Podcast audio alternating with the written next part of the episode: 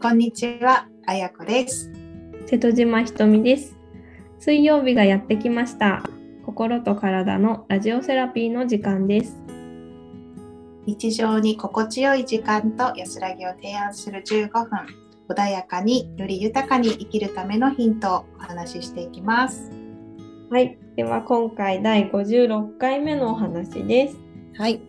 テーマはですね、えー、こうんとまあ大根ですね。今の、大根のうん食材ですよね。うんはい。していきたいと思います。はい大根はやっぱりね、冬のね、代表的な旬のお野菜なんですけど、はい。大根はね、やっぱこの時期に取るとすごくいいです。うんうんで、まあ何がいいかっていうと、大根ってうんと消化を促す食材なんですよね。うんうんうん特に大根おろしなんかすごい最高です。うん。うん。なんかお魚との食べ合わせはね、本当に大根おろしって聞きますけど、そういう意味もあるんでしょうね、きっとね。うん、そうですね。そうそう。まあ大根の効能をご紹介しますと、はいうんとえー消化を促すっていうのがまずあって、あとね、熱を取る、うん。まあ、炎症を取るみたいなそういうイメージですね。で、痰を、うんと、うん、痰を取り除くみたいな、うん。そういう働きがあります。うんあとは、えー出血を止める、ううん。面血白い。流を整えて出血を止めるみたいなうん働きがありますね。うん。はい、で大根って、まあ、根菜であの結構根菜は体を温めるみたいな働き,、働きというかそういうのを聞いたことがある方も多いと思うんですけど、えっと、薬膳的に言うと大根は体の熱を取るんですね。さっきもちょっと出てきてたんですけど、うんなんかそういう炎症とかを取る働きがあって、あの体を冷やす性質のが強いんですね意外に。意外ですよね、この時期だしね。う。ん、でもね意味をね知ると結構わかるかなと思うんですけど、あのまあ、大根の働きがそういうふうに消化を促すとかあとうん。お腹が張ったりゲップが出たり、あとうん便秘したりっていう、まあ、消化器のそういう不不調を整えるんですよね。うん。うん、だからあの結局この1月の時期ってちょっとおおせちとかね食べ、みんなでね、集まる機会が多いですもんね。ううんでその後に大根を食べて整えるみたいな、うんうんうん。そういう意味もあるのかなと思って、ちょうどねの1月の7日が、えっうんと、七草がゆの日うんうんじゃないですか。はい。本日の節句っていうんですかね。う 七草がゆ7そう日には七草がゆを食べるんですけど、うんその中の鈴代が大根なんですよね。ああ、そういうことなのね。大根のね、ちっちゃいのがうん七草セットの中に、うんうんうんうん。ちっちゃいかに。うんうん大うん根が入ってる。から、鈴代が大根のことなんです。あちゃんと見ます。なので、あのー七草がゆって基本的にはそのやっぱり、うん、お腹を整えて邪気を払うみたいな、うんそういう意味合いがあるんですけど、うん、まさにその通りですね。大根もお腹を整えるっていう、うんうん。そういう働きがあるのでぜひはい。この1月の時期とかねこの,、うん。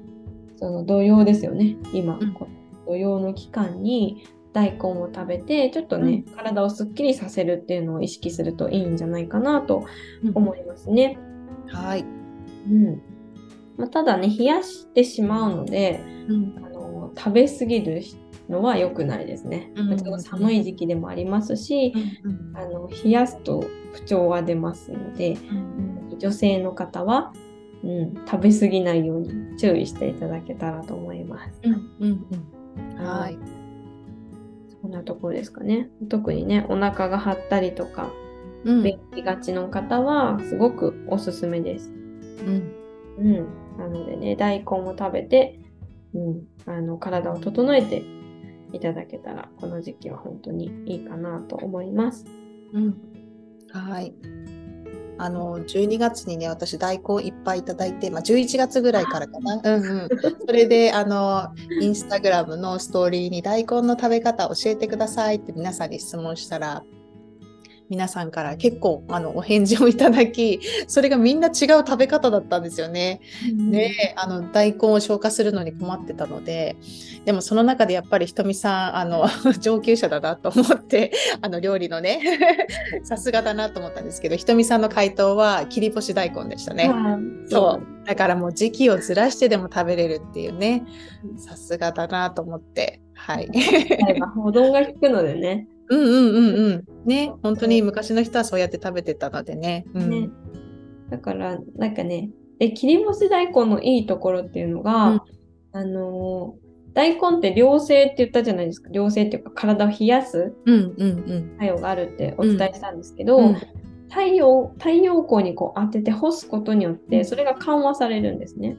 あそうなんですね。そう。いう意味合いもあってうん、すごくいいです。太陽の、だから干し椎茸とかもそうです。うんうんうん、栄養学的にもその栄養が凝縮されるので、栄養が上がるっていうふうに言われますし、そう干すことによってビタミン D もね、うん、生成されるので、うん、そうですね。その一手間なんですよね。白菜とかね、ちょっと出してからって私も母には言われるんですが、うん、そうなんですね。切り干し大根っていうアイディアもらったよって伝えたら、うん、あのやっぱり今お店で売られてる切り干し大根もこう電気で乾燥とかが多いから、うん、うん、太陽で乾燥させるとあの栄養もねよく良くなるっていうのかな。栄養も取れるしみたいな話をしてくれて、うん、あなんかやっぱり食べ物って奥が深いなみたいな。ふうにまた感じていました。うん。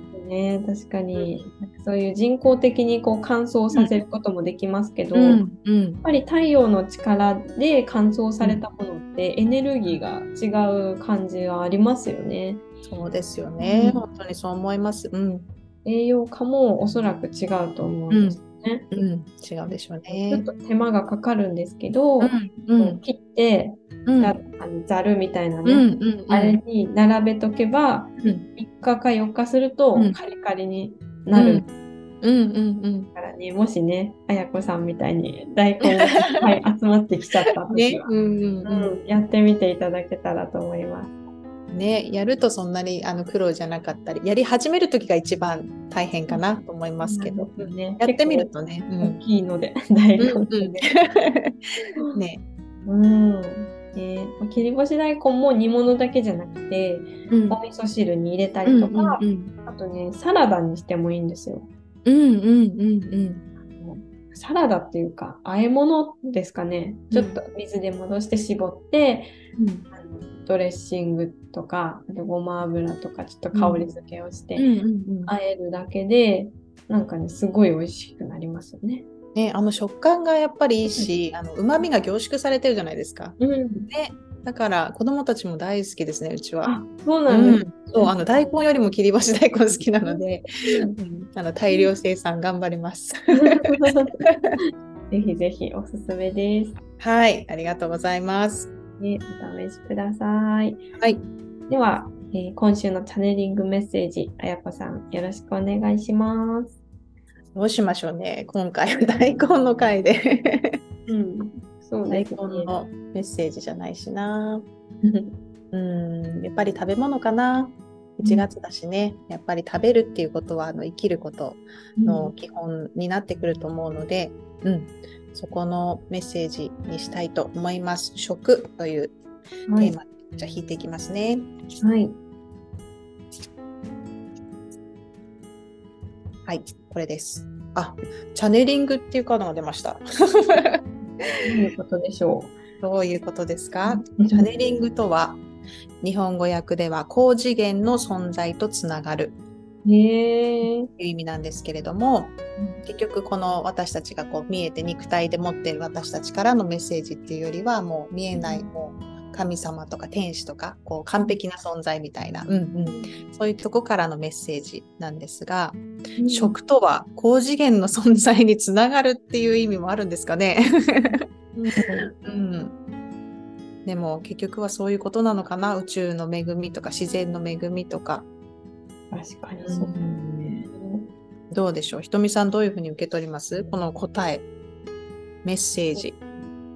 高次元、うん、なんかその体を作るのは食べ物なんで、うん、うん、なんか食べ物が整うと、うん体も整って精神も整うから、高次元の存在につながりやすい。あなるほどね。まとまりました。はい。そう、私も常々それは思うんですけど、うん、うん、なんかそういう。うん、本当にそう思います、私も。こう不要なものを外していくだけで、ちゃんと自分の自然の力っていう備わってる力が最大限に発揮されるんじゃないかって思っていて、私はその第六感とか、そういうメッセージを受け取るっていうのも、そことすごいあの本質的には必要なところ、うん、うん、だと思ってるので、うん。これですね。じゃあ答えはね。じゃあ皆さん、食べ物をこう、なんて言えばいいのかな？なるべく食べたいものを食べるってことも、まず一つだし、うん、うん、自然なものとか、よね、うん。天然のものとか、うん。うん。あとは自分の体に合ったものとかもありますかね、ひとみさん。食事って、うん、あのお腹を満たすためにって思う方も多いかもしれないんですけど、うん、その体を整えるために何を食べようみたいな風に考えるだけで、うん、なんかちょっと選択肢がね変わってきたりもするのかな。なんかより良い自分の、うん、になるために何を食べようみたいな感じで、ね、考えてみる日が少しあってもいいのかなって思います。うん、うん、あいいですね。はい。これが全てだと思います。うん、はい。